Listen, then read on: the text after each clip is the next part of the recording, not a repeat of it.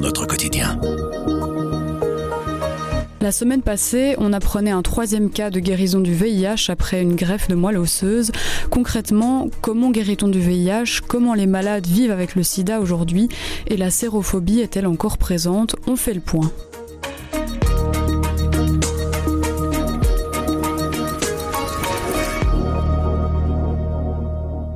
Ce cas de guérison du VIH est le troisième mondial, mais pour bien comprendre comment guérit-on vraiment du VIH, Michel Goldman, immunologiste et professeur émérite à l'ULB, nous explique. Ce cas est un cas de guérison, cas tout à fait exceptionnel, qui est lié au fait que le traitement qui a été appliqué, en fait, n'est pas un traitement qui a été choisi pour soigner le sida, mais c'est un traitement qui a été choisi pour soigner une leucémie, qui ne pouvait être guérie que par une greffe de cellules souches et euh, c'est un traitement qui est très lourd, mais qui, pour faire simple, remplace complètement le système sanguin et immunitaire par les cellules que l'on greffe. Un traitement efficace, mais qui reste exceptionnel. Ces cas sont peu nombreux. Pourquoi? Parce qu'ils ne sont appliqués que chez des patients infectés par le virus, mais qui en plus ont développé une maladie du sang, en général une leucémie très grave.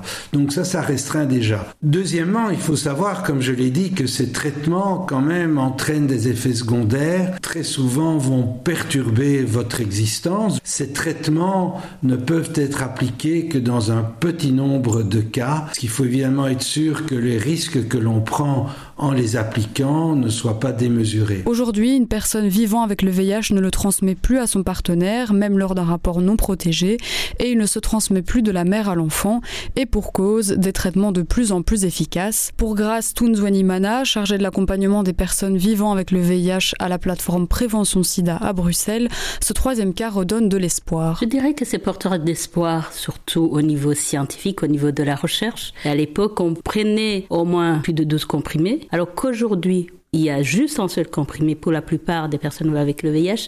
Il y a aussi les traitements par injection. Et je pense que là, il y a déjà pas mal de firmes pharmaceutiques qui pratiquent des recherches sur les traitements par injection. Grâce rappelle également qu'en Belgique, il y a très peu de morts liées au sida. Sur les 19 700 personnes vivant avec le VIH recensées en Belgique en 2021, 95% ont une charge virale indétectable sous traitement, c'est-à-dire qu'elles ne le transmettent plus. Mais Grâce insiste sur l'importance du traitement. Les traitements permettent de réduire la quantité de virus qui circulent dans le corps, ce qu'on appelle la charge virale. Les traitements agissent également sur le système immunitaire. Si la personne arrête le traitement, et peut facilement tomber malade, développer facilement des infections pulmonaires et pourra développer une tuberculose. Il y a tellement de pathologies que la personne pourra développer. Mais s'il est plus facile aujourd'hui de vivre avec le VIH qu'il y a quelques années, la sérophobie, elle, est encore malheureusement présente. La plupart de la population est sur les images des années 80 parce qu'il y a encore des rejets, il y a encore de la stigmatisation et la discrimination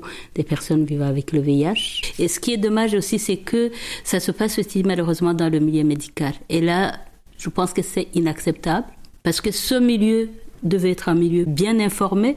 Et là, on se rend compte qu'il y a encore des, attitudes négatives. On voit bien que là, certaines vont mettre des doubles gants. Euh, malheureusement, ça va créer une méfiance envers le, les, professionnels soignants, alors qu'on aimerait bien qu'il y ait une bonne relation entre le soignant et le soigné. Une entente et une confiance indispensables pour l'avenir. Il y a quelques années, on pensait pas que les personnes avec le VIH allaient vivre aussi longtemps, mais alors c'est devenu une réalité maintenant avec les traitements. On vit encore plus longtemps, c'est-à-dire que c'est des personnes qui vont demain aussi aller dans les maisons de repos. Et on a l'impression que ces milieux de vie, ces maisons de repos ne sont pas informés, ne sont pas préparés. On aimerait bien qu'il y ait déjà de la sensibilisation parce que il y a déjà des personnes vivant avec le VIH qui sont dans les maisons de repos et bientôt il va y en avoir beaucoup plus.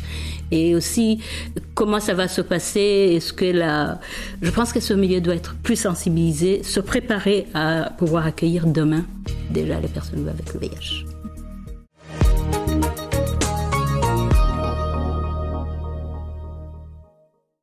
Avec Grand Angle, le soir raconte, explique et décortique. C'est notre oreille sur l'actualité. Retrouvez-nous sur notre site, notre application et votre plateforme de podcast préférée.